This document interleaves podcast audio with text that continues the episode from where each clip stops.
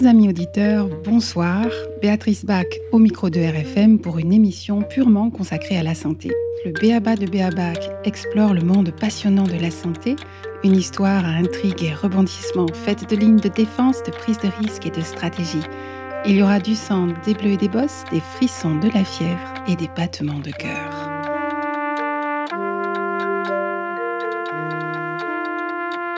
Et pour cette neuvième édition, j'ai le plaisir d'accueillir Yves Razir dans les studios de RFM. Pour être précise, il s'agit d'un accueil téléphonique sur lequel on a dû se rabattre au dernier moment. Yves Razir, bonsoir. Bonsoir. Donc Yves Razir, vous habitez la Belgique, vous êtes belge et les contraintes augmentant ma foi, on ne peut pas être partout à la fois. Alors vous êtes journaliste indépendant depuis plus de 30 ans. Vous avez fondé un premier magazine, BioInfo, puis les éditions Néo Santé. En plus de la publication de livres, vous faites paraître la revue mensuelle de santé globale du même nom. Votre fil rouge à Néo Santé, c'est la référence assumée aux travaux du docteur euh, Gerd Hammer. Alors je précise aux auditeurs que cela fait plus de six mois que nous avions programmé cette émission pour parler de la médecine nouvelle du docteur Hammer, justement. Depuis, le confinement est passé par là, de même que l'urgence d'aborder d'autres thèmes en ce moment de crise. Donc on a un petit peu recentré notre émission sur la pensée pasteurienne qui fait bien des dégâts et qui est un de vos sujets de toujours. Et nous nous intéresserons aussi à la marge à la théorie des exosomes. Alors Yves Razir, est-ce que c'est possible ou facile de présenter une synthèse des découvertes du docteur Hammer?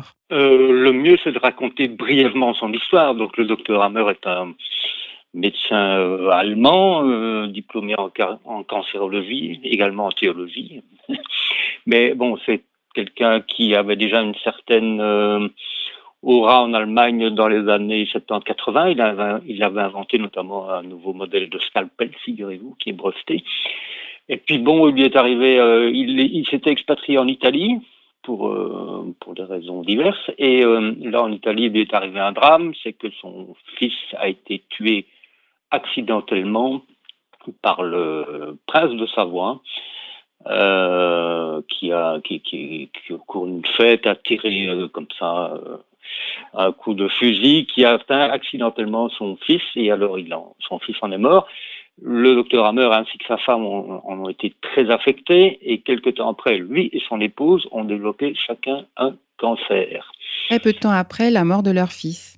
Très peu de temps après la mort de leur fils, son euh, Hammer a développé un cancer des testicules. Il s'est dit tiens, est-ce que s'est posé la question est-ce que ce cancer n'est pas en rapport avec le drame que j'ai euh, subi? Et dans son hôpital il a examiné euh, il est allé interroger tous les tous les cancéreux et il leur a dit mais enfin est-ce que vous avez vécu euh, quelque chose? Et, effectivement tous les malades cancéreux lui ont raconté effectivement qu'ils avaient eu un choc euh, psycho-émotionnel quelque temps avant de développer leur maladie. Après ça, il a examiné les, scanners euh, cérébraux de ces patients et il a découvert sur ces scanners des taches, des sortes de halos lumineux à des points du cerveau qui, qui correspondaient, qui étaient en lien avec des tissus lésés par le cancer. Donc il en a développé une médecine qu'il a appelée la médecine nouvelle. Donc en fait, son premier constat, c'était de voir qu'il avait eu un drame et beaucoup de stress. Il a retrouvé la présence de stress chez tous les malades atteints du cancer. Et secondairement à ça, il a trouvé ces traces euh, dans le cerveau. Tout à fait. Donc rien, moi, quand je l'ai rencontré euh, dans les années 80, sur simple base d'un scanner du cerveau, il savait dire ah ben ce patient a un cancer à tel endroit qui a commencé à tel moment et qui est à tel stade d'évolution. Je l'ai vu faire ça des dizaines de fois. Et donc, euh, moi, quand j'ai vu ça, je me suis tombé sur le cul, excusez-moi l'expression. Et donc, euh, je me suis demandé, est-ce que j'ai affaire à un, futur prix Nobel ou bien à, un charlatan euh, qui est doué d'un talent de prestidigitateur extraordinaire? Et donc, je suis allé euh, en parler à un spécialiste ici en Belgique de psychologie et cancer. Je lui ai dit, voilà ce que j'ai vu. Est-ce que vous êtes, d'accord d'examiner les travaux de ce monsieur? Euh, Il m'a dit, ah ben non, est-ce qu'il a déjà publié? J'ai dit, ben non, pas dans des revues autorisées parce que il était déjà à l'époque euh, radié de l'ordre des médecins en Allemagne. Donc, ça m'étonnerait qu'il ait accès à des revues autorisées. Et ce spécialiste m'a dit, bah alors ça ne m'intéresse pas. Alors je me suis dit, il y a vraiment un problème du côté de la médecine classique, parce que si ce genre de, de trouvailles qui devrait quand même au minimum susciter la curiosité intellectuelle d'un spécialiste de psychologie et cancer n'intéresse personne, je trouve que c'est quand même incroyable. Donc moi j'ai poursuivi euh, mes recherches, j'ai j'ai rencontré plein de médecins qui, euh, qui pratiquaient cette médecine, j'ai rencontré des patients, j'ai, lu beaucoup d'autres choses aussi, notamment euh, Henri Laborie, finalement, dit, euh, neurobiologiste français, disait à peu près la même chose. J'ai découvert un, un médecin belge qui s'appelle le docteur Georges Kellemans, qui à peu près à la même époque a écrit un livre qui s'appelle Le cancer pour qui, pourquoi, comment, et il dit exactement la même chose que le docteur Hammer. Donc, ce que vous dites, c'est qu'il y a une conjonction quand même de découvertes de, plusieurs personnes qui vont dans ce sens-là, du sens que la cause du cancer serait plutôt d'ordre émotionnel, c'est ce que vous dites. Tout à fait, psycho-émotionnel, mais il n'y a pas que... Depuis lors, il y a beaucoup d'eau qui a coulé sous les ponts, je ne sais pas si vous savez, mais le docteur Kayat, euh, grand spécialiste cancérologue français, oui. Euh, pas plus tard que l'année dernière, a dit, euh, mais moi je suis convaincu que il y a une cause psycho-émotionnelle, j'ai rencontré des milliers de passants et, j'ai la même. Donc, voilà, hein, Kayat, c'était le, c'était le de, de Johnny Hallyday, c'est un médecin de star, c'est une grande. Et il dit exactement la même chose aujourd'hui. Donc, euh, mais ce qui est valable pour le cancer, parce qu'au début, le docteur Hammer ne parlait que de cancer, il avait forgé ce qu'il appelait la loi des reins du cancer, donc la cause psycho-émotionnelle du cancer, mais par après, il a, il a élargi à toutes les autres maladies qui ont une origine psycho-émotionnelle. Donc pour vous, le stress est le principal agent causal, enfin pour vous et pour les personnes dont vous reprenez le travail, le stress est le principal agent causal de toutes les maladies. Pour moi, c'est le seul euh, qui mérite le titre, le nom de cause. Tous les autres, je les appelle des facteurs ou des cofacteurs. Alors pour revenir à la médecine du docteur Hammer, vous écrivez aussi euh, Le seul nom suffit à déclencher l'hystérie des chasseurs de sectes, la fureur de l'establishment médical et l'agitation inquisitrice des médias conformistes. Vous avez écrit ça il y a longtemps. J'imagine que c'est encore un peu la même chose bah, oui, moi j'en ai parti euh, déjà ici en Belgique. Moi, il y a, il y a 9 ans, j'avais organisé un, un symposium ici à Bruxelles sur le, sens biologique des maladies où j'avais invité un certain nombre de médecins à prendre la parole et j'ai failli être interdit quoi à l'époque parce que je me suis fait allumer par un, un quotidien ici en Belgique qui m'a qui avait intitulé l'article Garo Gourou. Euh, moi, j'ai adressé un droit de réponse qui s'appelait Garo Goulag, mais j'ai pas. pas eu de. On pas, je n'ai pas été publié. Mais bon, mon, mon mon symposium s'est quand même tenu et finalement tout ça on m'avait fait un peu de publicité et ça s'est très bien passé. Mais, euh, bon, voilà, donc euh, dès qu'on parle de Dr Hammer, c'est tout de suite secte. Euh, je, pourrais vous énumérer une dizaine ou une quinzaine d'émissions télévisées qui sont parues pour désinguer ce qu'ils appelaient un, ce qu'ils appellent un guérisseur, un charlatan. Enfin, c'est quand même un médecin diplômé en cancérologie qui, oui, alors effectivement aussi, ce qui m'avait, euh, comment dire, intéressé à vous contacter, à vous proposer cette émission, c'était que sur le site, les avis sont extrêmement tranchés, les avis d'internautes qui se parlent, qui se répondent, qui donnent des exemples, encore plus que sur d'autres euh, sujets comme l'homéopathie ou la vaccination. Je pense que vous avez la palme des avis tranchés et des avis des, des invectives réciproques, etc. Même sur notre site. Et donc, ça m'intéressait de, de, donner la parole à quelqu'un euh, pour qu'on puisse se faire une idée directement à la source, pratiquement à la source, puisque vous l'avez connu, vous avez connu tous ces élèves, il me semble aussi. Oui, donc moi donc je dis souvent ce n'est pas tardif de ma part, mais je suis le seul journaliste à avoir rencontré, interviewé le docteur Hammer et je suis le seul journaliste au monde à avoir interviewé et rencontré le docteur Claude Sabat, dont j'ai même suivi l'enseignement de Claude Sabat, qui, est concepteur de la biologie totale et qui est un élève de docteur Hammer. La biologie totale, c'est la médecine du docteur Hammer, mais augmentée de toute une série de choses, euh, notamment les, travaux d'Henri Laborie, les travaux de la, la, la, psychanalyste euh, François Dolto, les travaux de les travaux de ancien Schutzenberger sur le transgénérationnel, etc. Donc la biologie totale, ça va encore un cran plus loin, je trouve. Mais c'est le même, euh, c'est le même corpus, si vous voulez, c'est que toutes les maladies, ou à peu près toutes, sont euh, causés par des chocs psycho-émotionnels que le cerveau est incapable de gérer lui-même. Et alors le cerveau inconscient somatise les choses euh, pour aider le psychisme à résoudre le conflit s'il y parvient. Donc effectivement, c'est extrêmement euh, éloigné du paradigme médical auquel on est habitué.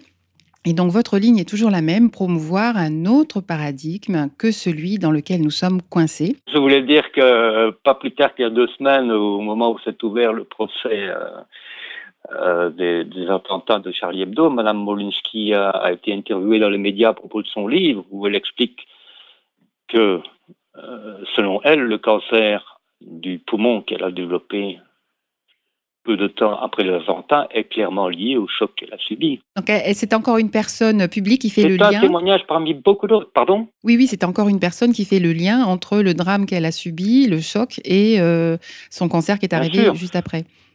Bien sûr. Il n'y a, pas qu'elle, il y a beaucoup de... Bernard Giraudot, déjà à l'époque, le faisait quand il est mort de son cancer. Il était persuadé que son... le stress qu'il vivait les émotions négatives qu'il avait traversées avaient un lien avec sa maladie. Alors on va s'intéresser au cas de Pasteur maintenant. Donc Pasteur, c'est une icône, on a fabriqué un héros, un héros difficilement déboulonnable tellement le mythe est entré dans les esprits, mais il faut inlassablement rappeler quelques fausses vérités qui sont maintenant devenues des dogmes. Euh, les microbes par exemple sont les seuls responsables de nos maladies. Êtes-vous d'accord? Non, je rigole. Ben, bien sûr que non. Euh, donc, euh, euh, Pasteur, déjà à l'époque, Pasteur il était déjà très, très critiqué. Enfin, il y avait lui et il y avait Koch, Koch qui était très, très critiqué pardon, par, par deux autres savants, médecins ou, chimistes qui s'appelaient Antoine Béchamp et Claude Bernard. De Claude Bernard, le physiologiste, concepteur inventeur du concept d'homéostasie. Et je pense que c'est Claude Bernard et, pas Antoine Béchamp qui a prononcé cette phrase célèbre que tout le monde connaît le microbe n'est rien, le terrain est tout. Alors, avez-vous remarqué comment cette période de, du, du Covid l'a rendue célèbre, cette phrase? On n'en entendait pas tellement parler et tout le monde en parle maintenant. C'est comme si quelque chose était en train de mûrir dans l'esprit des gens. Oui, oui, mais moi, dès le début, euh, quand vous m'avez présenté, vous avez oublié de dire que depuis presque un an maintenant, je fais, de, pas presque un an, euh, neuf mois, je fais une newsletter hebdomadaire qui est consacrée presque toujours au Covid. Et euh, moi, ce que j'ai dit dès le départ, c'est que c'est formidable, cette pseudo-pandémie ravageuse va être l'occasion de révéler au grand jour les failles, les incohérences de ce que j'appelle les dogmes de l'Église pasteurienne. Et je pense que le Covid est vraiment un, cas d'école extraordinaire. Quoi. Et ce qui se passe actuellement, notamment l'écart incroyable entre euh, le nombre de cas, comme on dit, hein, le nombre de gens qui sont diagnostiqués porteurs de microbes et le nombre de gens qui sont réellement malades, ce n'est même plus un écart, c'est un gouffre. C'est un gouffre sans fond, absolument. Donc déjà, déjà le, phénomène des, on reviendra peut-être plus, on y reviendra peut-être plus tard, mais le phénomène des des porteurs sains, des porteurs asymptomatiques, c'est déjà une fameuse faille dans le dogme pasteurien. Et déjà à l'époque, euh, Robert Koch, donc le, célèbre Koch qui a défini les postulats de Koch pour euh, savoir si une maladie était causée par un microbe, déjà lui à l'époque, il avait remarqué qu'il y avait des tas de gens qui étaient porteurs du microbe, euh, d'une bactérie un tel, qui devait donner une bactérie un tel, mais qui ne faisait pas la maladie. Et déjà à l'époque, lui, il a dit à le microbe est bien la cause, mais ce n'est pas la seule, c'est une cause euh, nécessaire, mais il y en a d'autres. Un peu comme Luc Montagnier, euh, après avoir découvert, entre guillemets, le virus du sida, bah, deux ans plus tard, il disait non, non, le virus du sida, c'est peut-être une cause, mais il y en a d'autres. Il faut des cofacteurs. Hein. Donc lui-même avait dit, lui-même est devenu entre guillemets une sorte de dissident du sida, hein, Luc Montagnier. Donc, est-ce qu'on peut vraiment parler de cause ou d'agent de la maladie? La métaphore qu'on utilise souvent, c'est est-ce que c'est le, le moustique qui crée le marécage ou le contraire? Le moustique est présent dans le marécage, mais ça n'en est pas la cause. Je ne pense pas que le moustique soit le responsable d'une eau croupie. Quoi, hein. voilà, c'est ça. attiré par l'eau croupie, mais il n'est pas, c'est pas lui qui a créé l'eau croupie. Bien sûr, bien sûr. Et donc, ce que, ce que Béchamp euh, disait contre Pasteur, donc c'est vraiment l'état du terrain, l'état de santé du patient, qui fait que certains microbes vont prospérer euh, dans son corps, des microbes qui sont, parce que bon, à l'époque, Pasteur ignorait complètement l'existence du microbiome, du microbiote, n'est-ce pas? Il pensait que le corps était stérile. Voilà, c'est ça. Et donc, et donc euh, par après, on a quand même découvert que nous sommes peuplés de, euh, de dix fois plus de bactéries que de cellules. Donc, arrêtons de croire que les microbes sont les ennemis. Voilà, et tous les microbes ne sont pas non plus pathogènes. Mais il n'y en a aucun qui sont. Enfin, bon, ça, c'est une distinction euh, qui se discute aussi. Il y a des microbes qui peuvent être pathogènes, mais qui ne le sont pas non plus.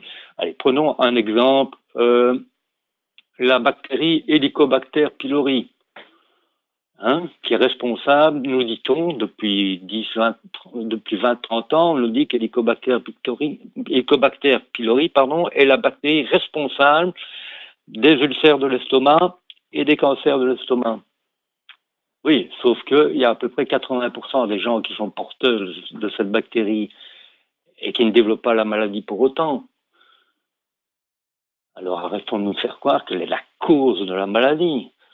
Voilà, en réalité, ce que les gens doivent comprendre, c'est que il faut tenir compte de la réaction de l'organisme qui est différente selon les gens. On appelle ça une réceptibilité particulière différents selon les gens, différents selon leur, euh, mode de vie, différents selon l'état de l'environnement, euh, et, et, surtout, moi j'insiste toujours, différents selon leur véhicule psycho-émotionnel. Donc vous, pensez qu'avec un bon véhicule psycho-émotionnel, on peut passer à travers toutes les maladies? Euh, Je ne dirais pas ça, je veux dire qu'il faut quand même avoir euh, un mode de vie, euh, un mode de vie global, je veux dire. Moi, la revue Néo Santé, j'appelle ça une revue euh, de santé globale. Donc, on insiste beaucoup sur le psycho-émotionnel, mais on, parle aussi de naturopathie, de médecine douce, de, de, régénération naturelle, je veux dire, pour se mettre dans les bonnes conditions, de, pour avoir une bonne santé. Je veux dire, avoir euh, avoir une, vie psycho-émotionnelle euh, parfaite, euh, ce ne sera jamais suffisant pour pour être en bonne santé si on si on mange n'importe quoi, si on si on fume trois paquets par jour, si on si on picole sans arrêt, enfin bon. Là quand même il y a des facteurs de risque bien connus. Donc mais à l'inverse, je dis, euh, ça ne sert à rien d'être, euh, d'avoir une vie, euh, un mode de vie monacal et de respecter absolument toutes les règles de la vie saine si on fait quand même un stress psycho-émotionnel qui vous abat comme comme un coup de vent peut abattre un chêne. Hein. Moi, je prends souvent l'exemple du, du, du, docteur Jean Seignalet qui a développé le fameux régime hypotoxique signalé, qui, et qui, a, qui a été emporté en 5-6 mois par un cancer du pancréas. Et je connais pas mal de naturopathes qui sont morts jeunes, hein, euh, qui étaient pourtant strictement végétariens, voire végétaliens, qui, qui, ne fumaient pas, qui ne buvaient pas, qui, qui, avaient un mode de vie parfait. Et puis, ça n'a pas suffi. ça n'a pas suffi. Alors, on a vu aussi le rappel en boucle hein, par les médias de, comment dire, de dogmes irrationnels, euh, que vous qualifiez d'ailleurs de biophobique. Est-ce que vous pourriez développer sur la phobie du virus pour commencer? On a peur des microbes, des maladies de son voisin. Donc c'est aussi le fait d'une médecine basée sur un concept guerrier. On est, nous sommes les victimes innocentes hein, attaquées par des méchants virus. Moi, je voudrais rappeler, je voulais vous proposer de vous téléporter dans, dans un temps très très reculé, un temps qu'on a, dont on a peine à se souvenir, euh, l'année 1918, 2018. 2018. L'année 2018. Il y a deux ans. C'est vraiment il y a très très très longtemps. Les médecins à l'époque, ils ne portaient pas de masque, ils ne portaient pas de gants, ils ne s'arrosaient pas de gel hydroalcoolique, on est d'accord. Quelle insouciance Quelle insouciance C'était la préhistoire C'était la préhistoire. Et si je ne m'abuse, quand il y avait des épidémies de grippe, ils ne l'attrapaient pas, la grippe. Mmh, c'est vrai. Est-ce que vous avez déjà entendu dire que durant une épidémie de grippe, il y avait euh, toutes les, tous les médecins, tous les médecins généralistes étaient au lit parce qu'ils étaient grippés? Avec tout le nombre de grippés qu'ils côtoyaient, comment est-ce donc possible? Et comment ça se fait? Ça, Ils rencontrent, ils rencontrent des grippes toute la journée, ils n'ont pas de masque, ils n'ont pas de gants, ils ne s'arrosent pas le gel hydroalcoolique, ils n'attrapent pas la grippe. Comment ça se fait? C'est quand même bizarre, ça. J'ai l'impression qu'on a, on a depuis, on, perd complètement le bon sens et le. Depuis quelques mois, on, ne se souvient même pas de ça. Euh. C'est vrai, c'est vrai. C'est soit on était inconscient avant, soit on est complètement faux aujourd'hui, mais il y a un truc qui va pas.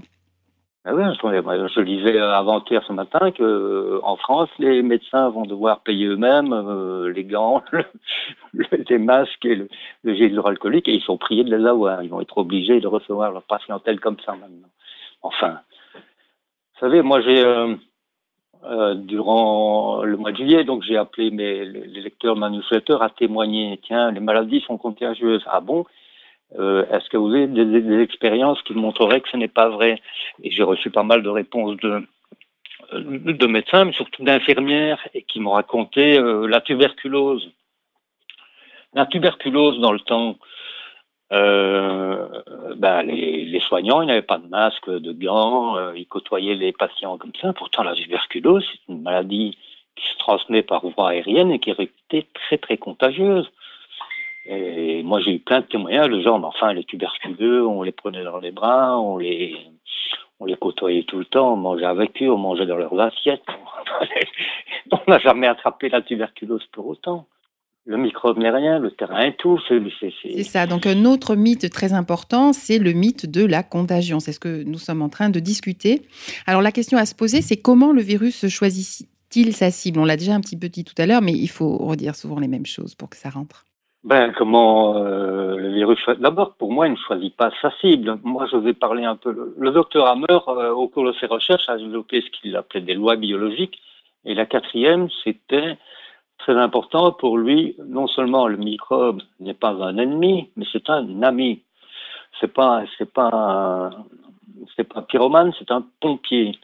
Il prenait souvent la métaphore suivante euh, croire que le microbe un ennemi, c'est un peu comme si euh, un martien regardait la Terre et qu'il voyait des incendies partout. Et puis en réglant mieux son télescope, il voit qu'il y a des camions rouges euh, partout là où il y a des incendies. Et le martien, il a conclu, ben, oui, ben, ce sont les camions rouges qui provoquent les incendies. Ça, c'était la métaphore du docteur Hammer, mais je trouve qu'elle est très bien choisie. Parce que le microbe, en fait, il intervient en phase de réparation des maladies. Alors ça, il va falloir que vous expliquiez aux auditeurs qu'est-ce que c'est que cette phase de réparation des maladies. Oui, donc le docteur Hammer, euh, il a développé une, cinq lois. La première, c'était la causalité psycho-émotionnelle des maladies. La deuxième, c'est que les maladies évoluent toujours en deux phases. Une phase de ce qu'il appelait le conflit actif, donc on est en plein stress. Euh, le psychisme ne parvient pas à résoudre le truc, donc il envoie, le cerveau inconscient demande au corps de créer une maladie pour, euh, pour permettre de, de, survivre quand même à ce stress important. Et, euh, et quand le conflit est résolu, on entre dans une deuxième phase qui est la phase de réparation. Et c'est à ce moment-là, souvent, qu'apparaissent les symptômes, les douleurs, les, les, désagréments, l'inconfort, les, la fièvre, etc. D'accord, on ne sent rien pendant la phase active du conflit, il ne se passe rien finalement. La plupart du, la plupart du temps, on ne sent rien. Il y, a, il y a des exceptions, mais en général, les symptômes, les signes euh, apparaissent au moment de la phase de réparation. Et c'est pour ça que la plupart des maladies euh, se résolvent toutes seules. Si on laisse faire la nature, euh, si on laisse faire la fièvre, si on laisse faire le travail des microbes, en général, ça se résout tout seul. Moi, je suis pour la rien du tout thérapie. Hein. Le moins d'interventionnisme possible. Ce qu'on appelle la naturopathie authentique, c'est de la rien du tout thérapie, hein. c'est de la patience. C'est ce que les médecins appelaient avant la médecine expectante. Au XIXe siècle, il y, avait, il y, avait, aussi tout un débat entre. On n'a pas vu seulement un débat entre Béchamp et Pasteur, il y a aussi un débat entre les écoles de médecine de Paris et, de Marseille, déjà à l'époque. Non, Lyon. Montpellier. Euh, Montpellier aussi. oui, Montpellier. C'était un, peu, c'était un peu avant.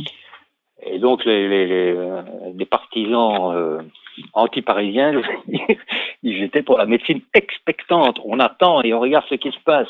Et on laisse faire le corps du patient qui va guérir tout seul. Et en général, c'est ce qui se passe. Donc cette deuxième loi du docteur Hammer, c'est il, il, y a d'abord une phase de conflit actif, puis une fois que le conflit est résolu, le conflit c'est quoi? C'est une situation qui n'a pas d'issue? C'est qu'est-ce que c'est le conflit? Ben, ça peut être tout n'importe quoi. Euh, vous pouvez euh, euh, vous pouvez être très affecté par quelque chose de tout à fait euh, risible pour quelqu'un d'autre. Le docteur Hammer prenait souvent l'exemple d'une de ses patientes qui avait développé un cancer, je ne sais plus d'où, parce qu'elle avait perdu son chat. Et euh, pour, pour d'autres, perdre un chat, c'est une péripétie sans importance.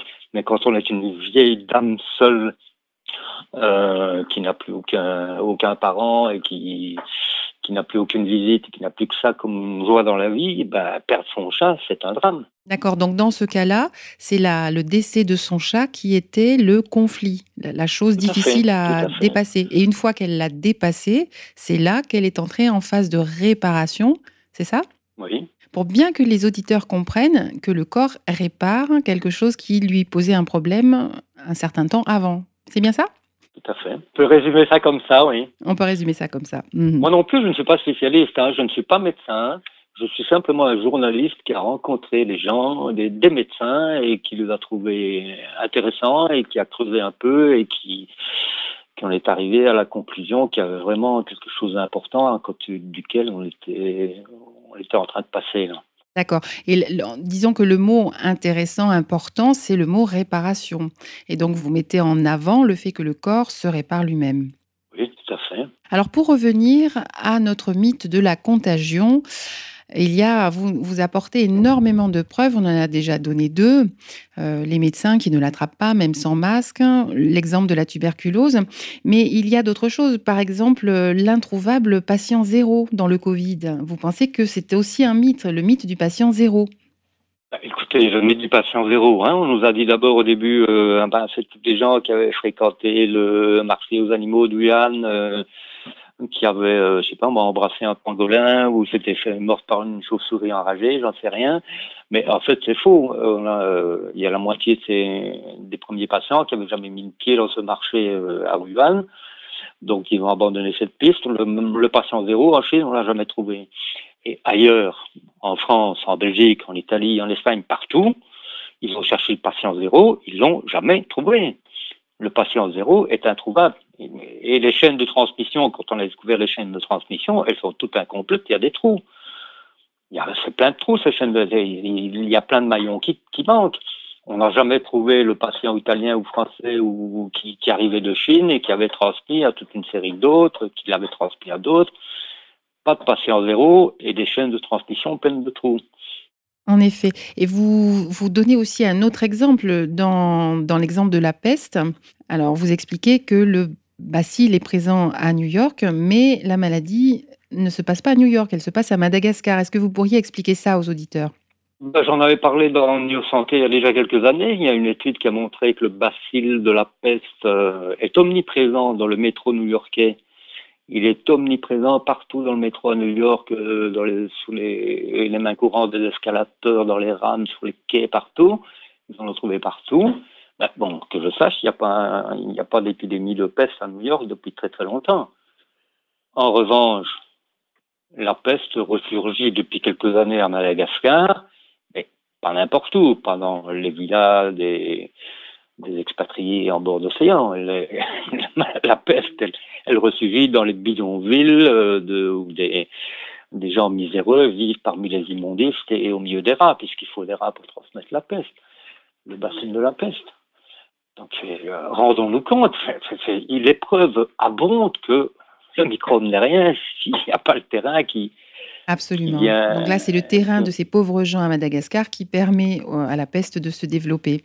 Évidemment, on mm. pourrait euh, multiplier les exemples. La rougeole, par exemple, la rougeole, elle ne tue plus depuis très très longtemps en Occident. avant l'arrivée du vaccin, la rougeole était devenue une maladie tout à fait bénigne. Et, et donc les parents n'en avaient plus peur du tout. Mais la rougeole, elle tue encore énormément dans le tiers-monde, parce que la rougeole, c'est une maladie, quand on manque de vitamine A, elle peut être mortelle. C'est une euh, des maladies pour laquelle il y a le meilleur taux de couverture vaccinale. Et malgré tout, il y a des rechutes. C'est à n'y rien comprendre, hein, franchement. Bah, la plupart des maladies euh, euh, actuelles, la coqueluche, la rougeole, les épidémies, survivent dans les, parmi les populations vaccinées. On pourra en parler aussi, si vous voulez, parce qu'on l'a développé aussi dans la néo-santé. C'est la piste, dans, dans, le cadre du Covid, la piste de vaccination. Oui, tout à fait, on a relayé aussi. Oui, oui, euh, parlons-en, c'est très intéressant. Si vous voulez qu'on en parle deux minutes, euh, donc moi, le, dès, le mois de mars, on avait découvert euh, cette fameuse étude américaine qui est parue début de l'année en janvier, qui montrait que chez les militaires américains, la vaccination contre la grippe favorisait les, infections à coronavirus. Bien sûr, ce n'était pas le coronavirus que, que l'on a identifié cette année, c'était d'autres, parce qu'il y a beaucoup d'autres coronavirus qui nous donnent simplement des rhumes. Et donc, euh, cette étude le montrait. Et, euh, on se dit, tiens, est-ce qu'il n'y aurait pas euh, un lien? Et effectivement, elle a découvert que, notamment en Italie, dans la région, dans les régions où il y a eu vraiment une flambée épidémique, et en Espagne, dans la région de Madrid, il y avait eu des campagnes intensives de vaccination contre la méningite, contre les pneumocoques et aussi des campagnes de vaccination antigrippale. Donc, est-ce qu'il y a un lien Nous, on pose la question. C'est aux épidémiologistes qui devraient, euh, qui devraient mener l'enquête pour voir y a. Mais bon, moi, j'ai eu des confidences indirectes de médecins ici en Belgique qui disaient bah oui, ceux qui sont morts, c'est ceux qui avaient été vaccinés contre la grippe l'année dernière. C'est quand même troublant. Donc c'est une corrélation, euh, comment dire, qui s'est faite sur, un, sur de larges échantillons. C'est pas juste la constatation d'un médecin ou deux. Euh, moi, je n'ai aucune preuve, mais il y, a des études qui ont été faites, celles aux États-Unis sur les militaires américains. Il y a d'autres études qui ont été euh, révélées par Robert Kennedy. Enfin, l'organisme de Robert Kennedy travaille beaucoup sur le sujet. Ils ont montré qu'il y a d'autres études montrant que les campagnes de vaccination favorisent des tas d'infections respiratoires par la suite. C'est ce qu'on appelle euh, le phénomène, parce que quand je dis que les microbes ne sont pas les ennemis, moi je parle des microbes naturels qui évoluent dans un environnement naturel. Par contre, les, les microbes qui sont, ou les virus qui sont fabriqués en laboratoire, ça, je, On ne les connaît pas je ne dirais pas qu'ils soient inoffensifs. Et, et les virus vaccinaux, euh, ça, je ne le jurerai pas non plus. Au contraire, la vaccination, en santé, on a toujours été ouvertement anti-vaccins et on l'est euh, de façon radicale.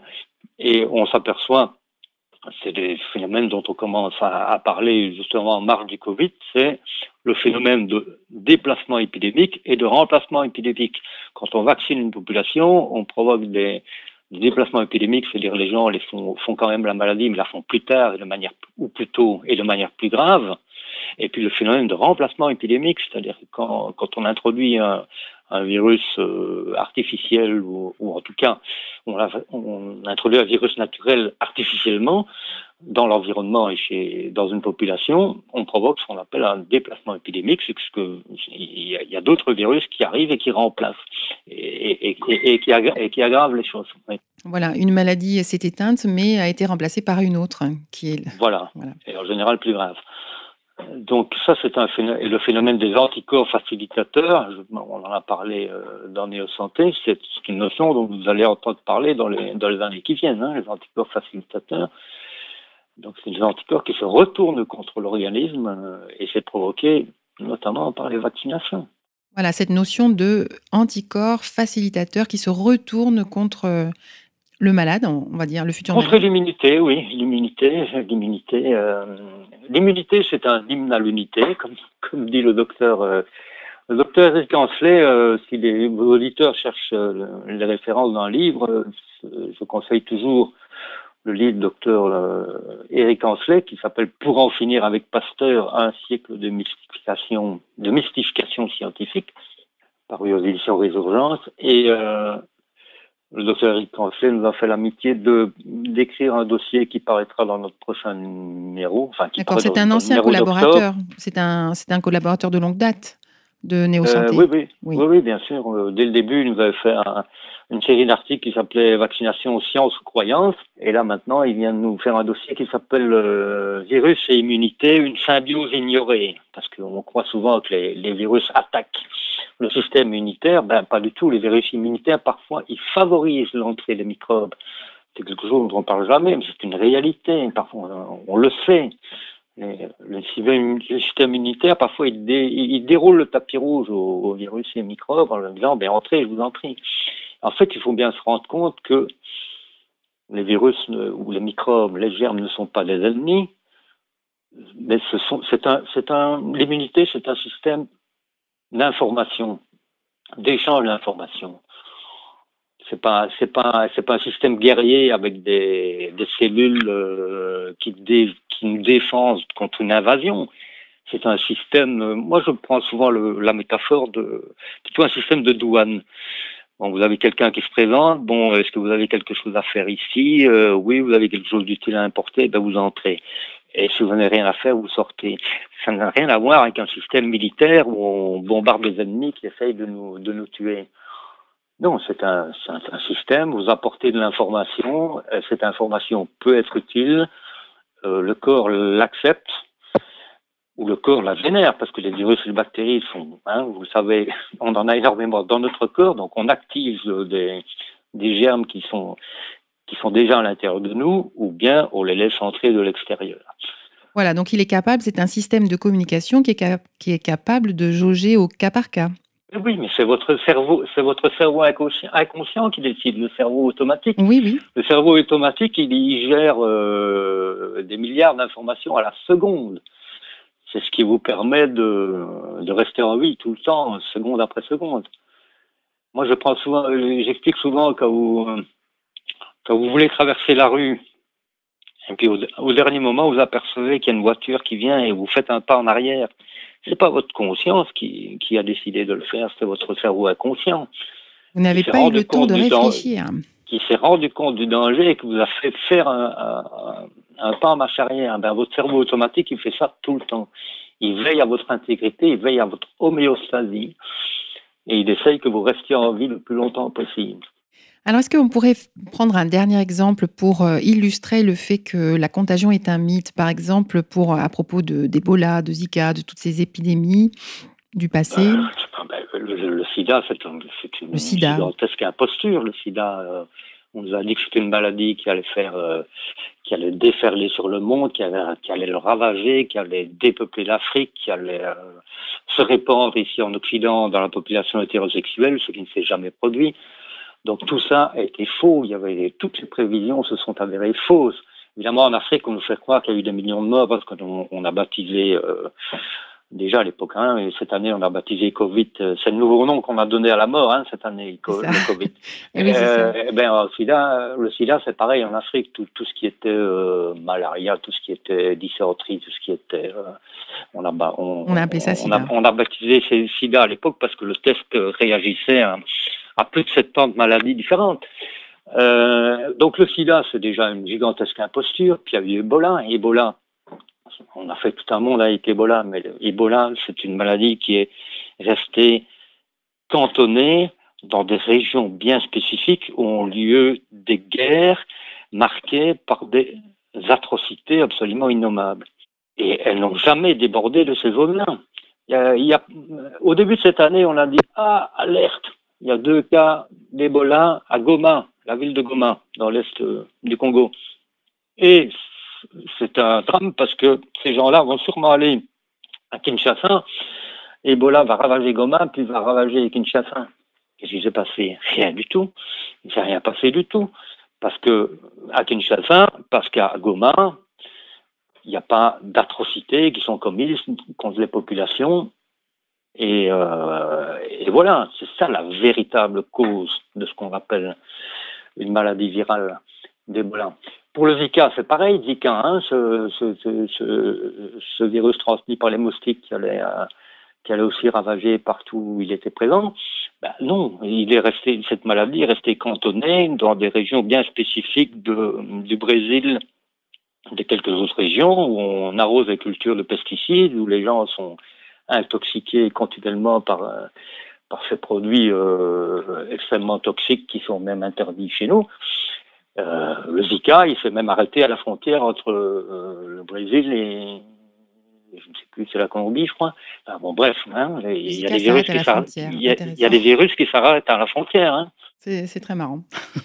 Donc euh, finalement, ce qu'on appelle contagion, c'est pas tout à fait la même chose, c'est pas tout à fait ça, c'est l'activation synchrone d'agents infectieux sur un terrain malsain. C'est ce que vous nous dites. Oui, moi c'est oui, c'est ce que je veux dire pour expliquer la contagion autrement, on peut dire que c'est des gens qui au même moment ou à peu près au même moment vivent la même situation psycho-émotionnelle ou environnementale. Oui, il y a une unité de lieu, de d'émotion, de situation. Ce qui s'est passé à Wuhan, euh, Wuhan, à un moment donné, il y, a, une série de gens qui arrivent à l'hôpital paniqués parce qu'ils ne savent plus respirer, qu'ils ont euh, une, pneumonie, etc.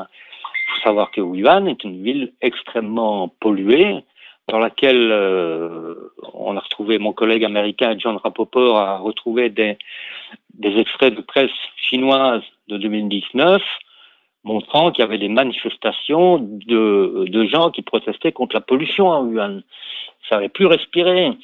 Ils protestaient notamment contre la, présence d'un incinérateur qui semblerait euh, poser de, grands problèmes de, troubles respiratoires.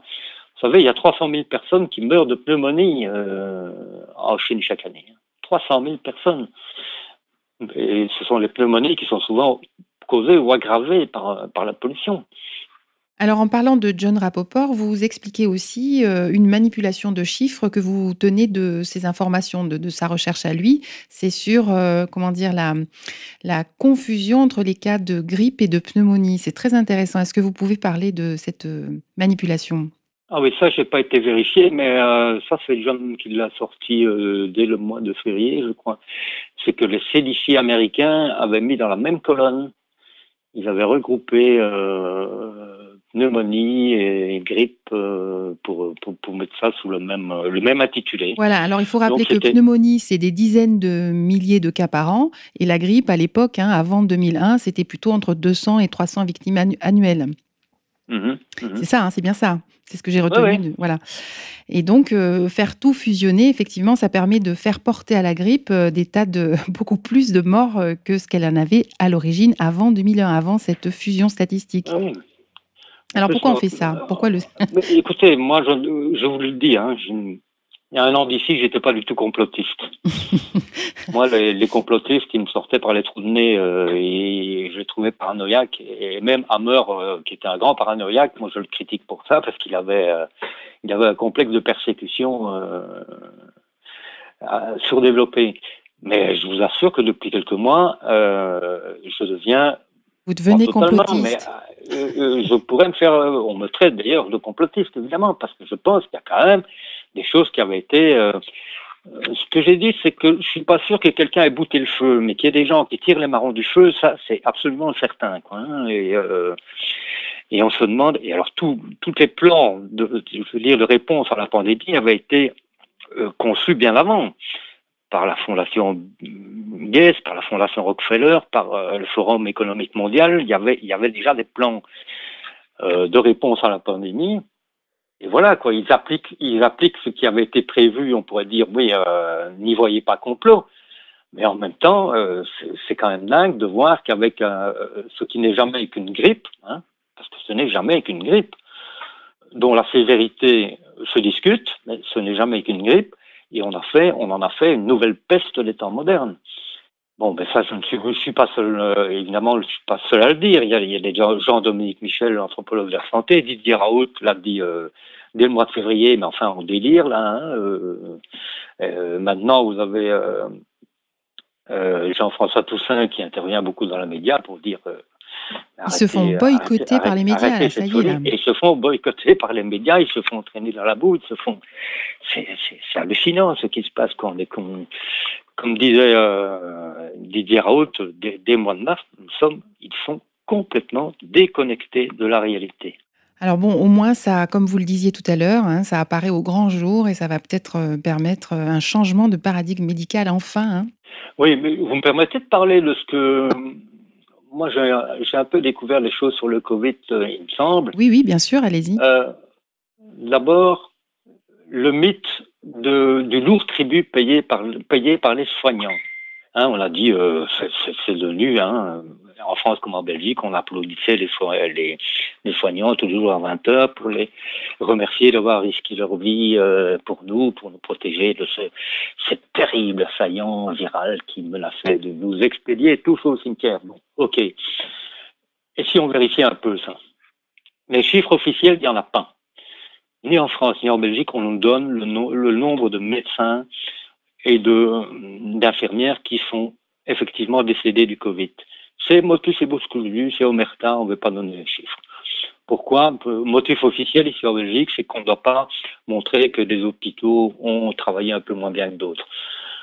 Mais en fait, quand on creuse, en France, j'ai pas, pas vraiment cherché. À l'époque où j'ai fait l'article, il y avait que 60 soignants qui étaient morts au mois de mai euh, du Covid. Ici en Belgique, il y en a, j'en ai trouvé en tout et pour tout 10. Euh, sur deux mois, donc euh, deux mois du, pic épidémique. Euh, 10, c'est, ça n'a rien d'anormal, une population de 11 millions d'habitants, ça n'a rien d'anormal que 10 médecins ou infirmières, souvent âgés d'ailleurs, et, euh, souvent d'origine africaine, parce que le virus a une prédilection pour euh, les gens à la peau sombre, je ne sais pas si vous le savez, mais c'est comme ça, des gens qui manquent de vitamine D à la fin de l'hiver, donc euh, voilà, donc c'est un mythe total. Il n'y a pas eu de ravage chez les soignants. C'est un mensonge. Et, nous exigeons, nous, à Néo Santé, ici en Belgique, d'avoir les chiffres, mais on ne veut pas nous les donner. Mais un jour, il faudra bien qu'ils les donnent. Il n'y a pas eu de lourds tribut payés par les soignants. Donc ça aussi, c'est une fameuse faille dans le, mythe pastorien, hein, des infirmières et des médecins qui côtoyaient le virus euh, tous les jours euh, à main nue enfin non, couverts de plastique, mais euh, bon, voilà, ils n'ont pas été décimés, c'est faux. Deuxième chose que j'ai montré, j'ai mené une petite enquête ici à Bruxelles, dans les hôpitaux psychiatriques. Il n'y a pas eu de mort du Covid dans les hôpitaux psychiatriques. Pas de mort chez les fous. Ici à Bruxelles. Il n'y a pas de Covid chez les fous. Et le, la personne, un des médecins que j'ai interrogé, qui dirige plusieurs établissements psychiatriques, m'a dit moi j'ai contact avec des collègues dans le dans l'est de la France et c'est pareil. Ils s'interrogent, il n'y a pas de mort chez les fous.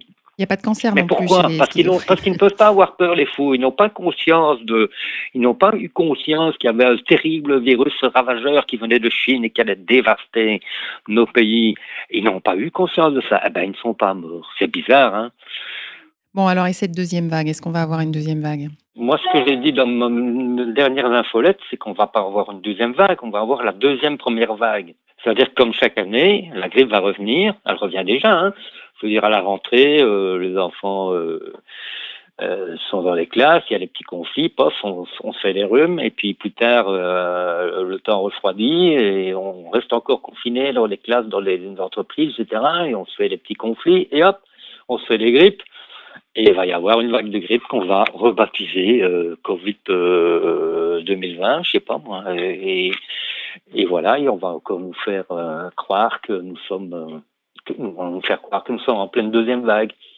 Alors, vous souhaitiez également euh, aborder le thème des exosomes, puisque les exosomes sont un sujet de recherche qui est quand même euh, pas tout à fait récent, hein, ça a une grosse trentaine d'années maintenant. C'est considéré comme une autre voie de communication entre les cellules, notamment par une chercheuse de l'UCLA, donc euh, une voie d'échange en plus de la voie hormonale et de la voie nerveuse. Et il, y, il existe, comment dire, cette théorie comme quoi les exosomes agiraient comme des épurateurs corporels. Et c'est de ça que vous vouliez nous parler. En fait, euh, je vous reprends. C'est vous qui, avez voulu que je parle de ça. Je ne suis pas spécialiste euh, de la théorie des exosomes, mais elle m'intéresse parce qu'elle est compatible avec euh, ce que disait Hammer, ce que disait Béchamp, ce que disait Tichot, ce que disait. Donc, les exosomes, ils ont été identifiés dans les années 80. Ce sont des, des microparticules qui ont la taille plus ou moins des virus et qui, qui habitent la cellule et qui ont pour fonction de c'est une sorte d'éboueur quoi qui excrète euh, qui excrète euh, ce qu'il y a de du mauvais matériel dans, dans les... euh, génétique endommagé euh, voilà. voilà voilà et donc il y a un certain nombre de scientifiques dans le monde anglo-saxon anglais et, américain qui disent ben les virus ne sont jamais que des exosomes qui, qui épurent les cellules, qui les nettoient quand elles, quand elles sont intoxiquées ou intoxinées. Voilà, donc la théorie, c'est de dire que a ce que l'on a identifié à Wuhan n'était peut-être pas un virus, mais des exosomes. Oui, et que c'est la plupart du temps comme ça, c'est que tous les virus sont en réalité des exosomes, ou en tout cas qu'ils ont, la même fonction, les exosomes, c'est de jouer les éboueurs. Ça, ce serait euh, rencontrer parfaitement la théorie du docteur Hammer. Mais je peux, je peux vous donner deux scoops. Euh, c'est qu'il y a deux livres qui, euh, qui, ont, qui sont sortis qu'en allemand et en anglais. Il y a un, il y a un livre qui s'appelle Virus Mania, qui a été écrit il y a déjà quelques années par un journaliste scientifique euh, et un médecin allemand. Et euh, ils ont fait un, ils ont fait une nouvelle édition avec tout un chapitre sur le Covid. donc ce livre a déjà été traduit en anglais, mais il va être traduit en français par un de mes amis éditeurs, et donc il devrait être disponible en français d'ici quelques mois. Et il y a un autre livre qui s'appelle What Really Makes You Heal, c'est de scientifiques britanniques, je pense. C'est une brique de d'à peu près 800 euh, pages où ils attaquent euh, vraiment de front le mythe passe rien en prenant maladie par maladie en disant mais non euh, ça n'a pas du tout été créé, créé causé par les microbes mais par d'autres choses et voilà voilà les raisons pour lesquelles les vraies raisons de ces maladies c'est très c'est absolument passionnant et ce bouquin est en train d'être traduit par un éditeur français et il va être disponible au printemps 2021. Donc voilà, euh, ces, théories des exosomes euh, et des explications autres que celles de Pasteur sont en train de, de faire leur chemin, surtout dans le monde anglo-saxon. Et nous, on, à Néo Santé, on suit ça de près et on, et on, y en parlera, quoi. Alors, il y a une, étude très récente euh, sur les exosomes sur Medline hein, qui date de cet été et qui explique les rechutes de l'infection du Covid euh, par ça. La réapparition de l'ARN viral chez d'anciens malades serait le fait du relargage de ces exosomes chargés de SARS-CoV hors des cellules. Voilà, donc c'est disons que ça signifie que le Covid euh, ne serait pas un virus contagieux, mais un fragment d'ARN produit par le corps pour se protéger des toxines. Ben tiens, tiens. Ben, tiens. Euh, vous pourriez m'envoyer les références de cette étude Je vous enverrai ça. Parce que j'ai un, un, journaliste qui est en train de plancher sur le sujet et qui va, ça va ce sera un thème d'un dossier euh, prochainement, peut-être au mois de décembre, euh, la théorie des exosomes. Mais disons que la, la, conséquence très intéressante de tout cela, la conséquence logique, c'est que c'est une stratégie thérapeutique complètement différente. Hein. Ce serait, si jamais il se, ça s'avère vrai, ça, l'abandon de la vaccination de masse, qui se trompe de cible. Hein. À ce moment là il faudrait se tourner vers des politiques de dépollution. Mais tout à fait. Mais je veux dire, ce qui est hallucinant dans cette histoire de Covid, c'est que il n'y a personne qui a expliqué au départ que l'immunité, ça, ça pouvait s'aider. On pouvait soutenir son système immunitaire.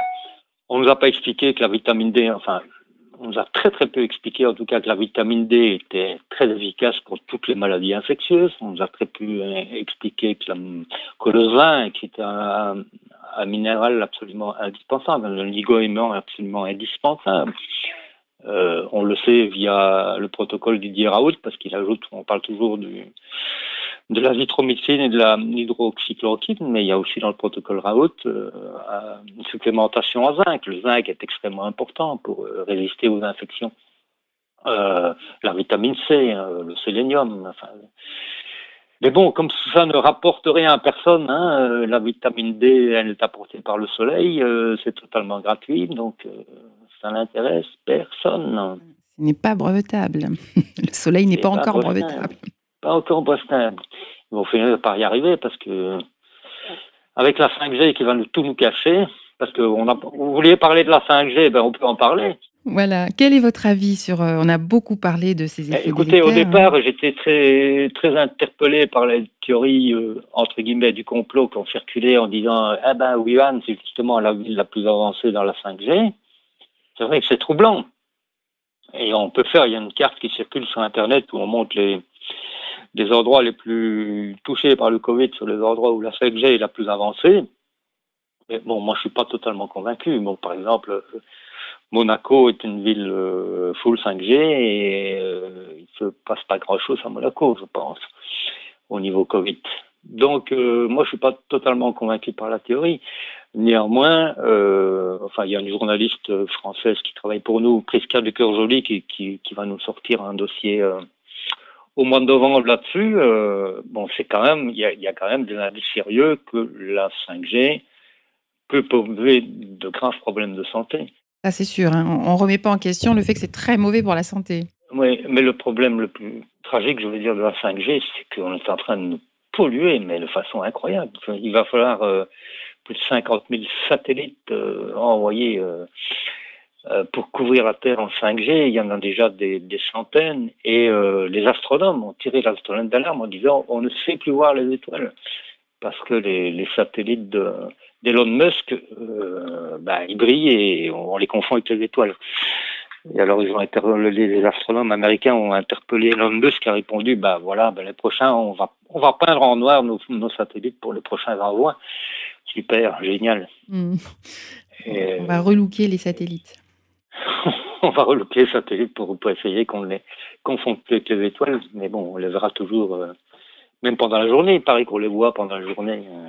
Alors vous, vous êtes fait aussi le relais de thérapie originale, notamment celle du docteur Pierre-Jacques Rebaud, qui proposait l'inhalation d'air chaud humide à haute température pour les personnes dites sous-vitales, chez qui un sauna ne serait pas adapté. Ben oui, et donc euh, c'est un médecin euh, lanceur d'alerte qui était pas du tout écouté et qui avait pourtant interpellé euh, le président Macron en disant mais vous savez le Covid ça peut se soigner très facilement en faisant des inhalations d'air chaud, pas des inhalations habituelles comme on fait quand on est un peu enrhumé, mais des inhalations avec un air un peu plus chaud. Ça se fait de dire il faut être un peu prudent parce que l'air est très chaud. Mais il disait voilà ce coronavirus si on veut lui faire la guerre, bah, il suffit de respirer de l'air très chaud et il meurt après arriver à une certaine température. Donc moi, ça m'a trouvé intéressant. J'ai trouvé ça très intéressant. Je l'ai partagé. Euh, mais j'ai plus de nouvelles, moi, apparemment, comme d'habitude. Enfin, tout ce qui est naturel, on n'en parle pas. Quoi, hein. Voilà, c'est ça. C'est un protocole qui aurait pu marcher, qui ne coûte pas grand-chose, qui est tout à fait écologique. On envoie juste de l'air chaud et on ne donne pas suite. Donc, euh, tant pis. Euh, c'est un... Oui, c'est dommage. Alors, est-ce qu'il y aurait une dernière chose à rajouter? Pour euh, clore le chapitre, euh, Yves On est dans la saison des rhumes. Si on parlait du rhume. Eh ben, je suis bien d'accord. Parlons du rhume. Eh ben, ben, ben, le rhume, le rhume, c'est une maladie hyper contagieuse, hein, euh, soi-disant, et qui s'attrape très facilement, hein, notamment avec des coronavirus, mais il y en a d'autres, hein, les, rhinovirus, il y a, il y a des, centaines de virus du rhume.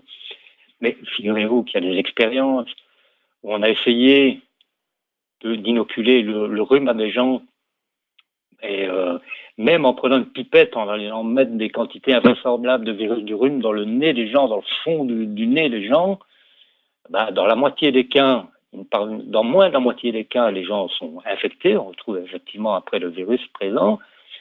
Et parmi ceux-là, dans moins de la moitié des cas, il y en a qui développent des symptômes.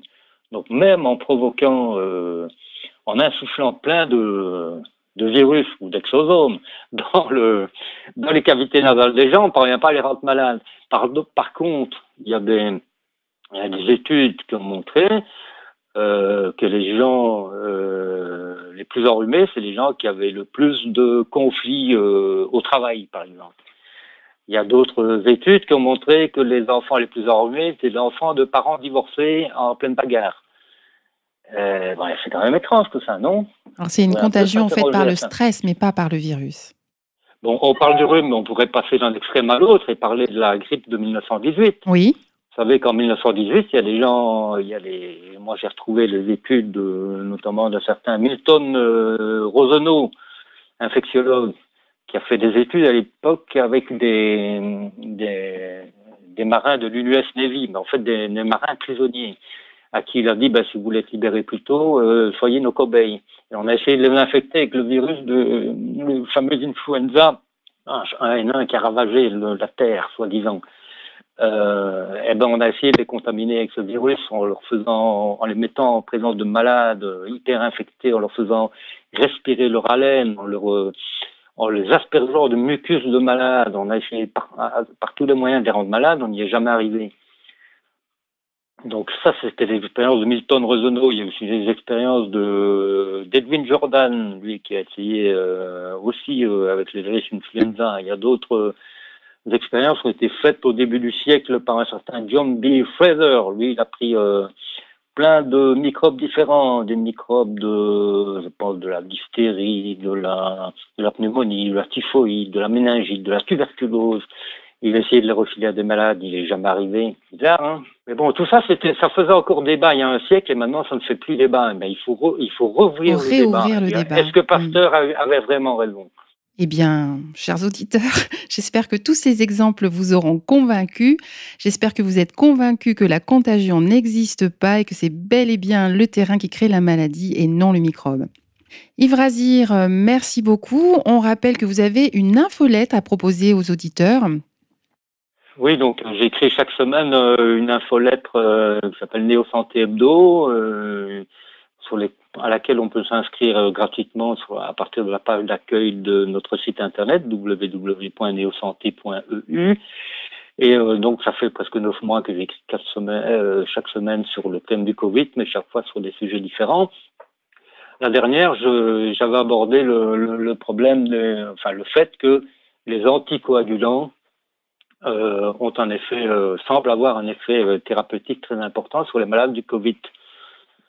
Et maintenant, on, prescrit presque systématiquement des anticoagulants aux, patients qui arrivent, qui arrivent à l'hôpital.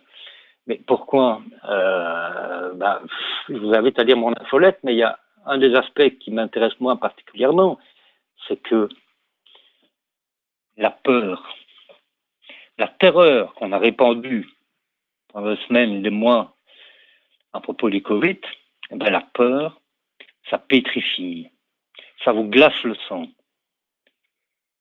Et c'est exactement ce qui s'est passé. C'est que les gens ont, fait des caillots sanguins, ont fait des, ont fait des thromboses, parce qu'on les a pétrifiés de peur. Il y a d'autres raisons. Hein. Le fait qu'en France, par exemple, il y a 120 000 personnes qui, durant le confinement, ont dû interrompre leur traitement anticoagulant. Ça, c'est criminel parce que parce que ces gens en avaient besoin, évidemment. C'est des gens euh, dans le, qui étaient propices, euh, qui étaient vulnérables à, des troubles de la coagulation. Le fait qu'ils aient dû interrompre leur traitement, euh, c'est criminel. Dans, le, dans le chiffre de, la mortalité du Covid, il y a, y a ça qu'il faudra décompter. Hein. Moi, j'ai écrit dans une de mes, de mes infolettes quand, quand on décomptera tout tous les morts euh, provoqués par le syndrome du glissement en maison de repos, euh, tous les morts provoqués par les arrêts des traitements, tous les morts provoqués par la peur, parce que la peur peut tuer. S'il y a bien une contagion qui existe, c'est celle, de, la peur. Elle, se, communique en quelques fractions de secondes, la peur, d'un cerveau à l'autre. Absolument. Quand on aura décompté tout ça, je pense, je ne sais pas s'il y aura encore un seul mort du, COVID. Merci beaucoup Yves Razir d'avoir consacré cette heure à, au BABA de BABAC. Ben, merci beaucoup de m'avoir invité. Ben, merci à vous. La prochaine fois, ce sera en vrai. oui, j'espère. Sous d'autres sous cieux, quand ça ira mieux. Ok, merci beaucoup à vous. Chers amis auditeurs, c'est la fin de cette émission. Merci de l'avoir suivi. J'espère que ce temps passé en la compagnie d'Yves a été aussi utile qu'agréable. C'était le cas pour moi. Ne vous laissez pas pétrifier par la peur. Restons unis et solidaires. Et rappelez-vous que même et surtout les révolutionnaires ont besoin de veiller sur leur santé. À votre santé, chin chin, chers auditeurs. À la prochaine.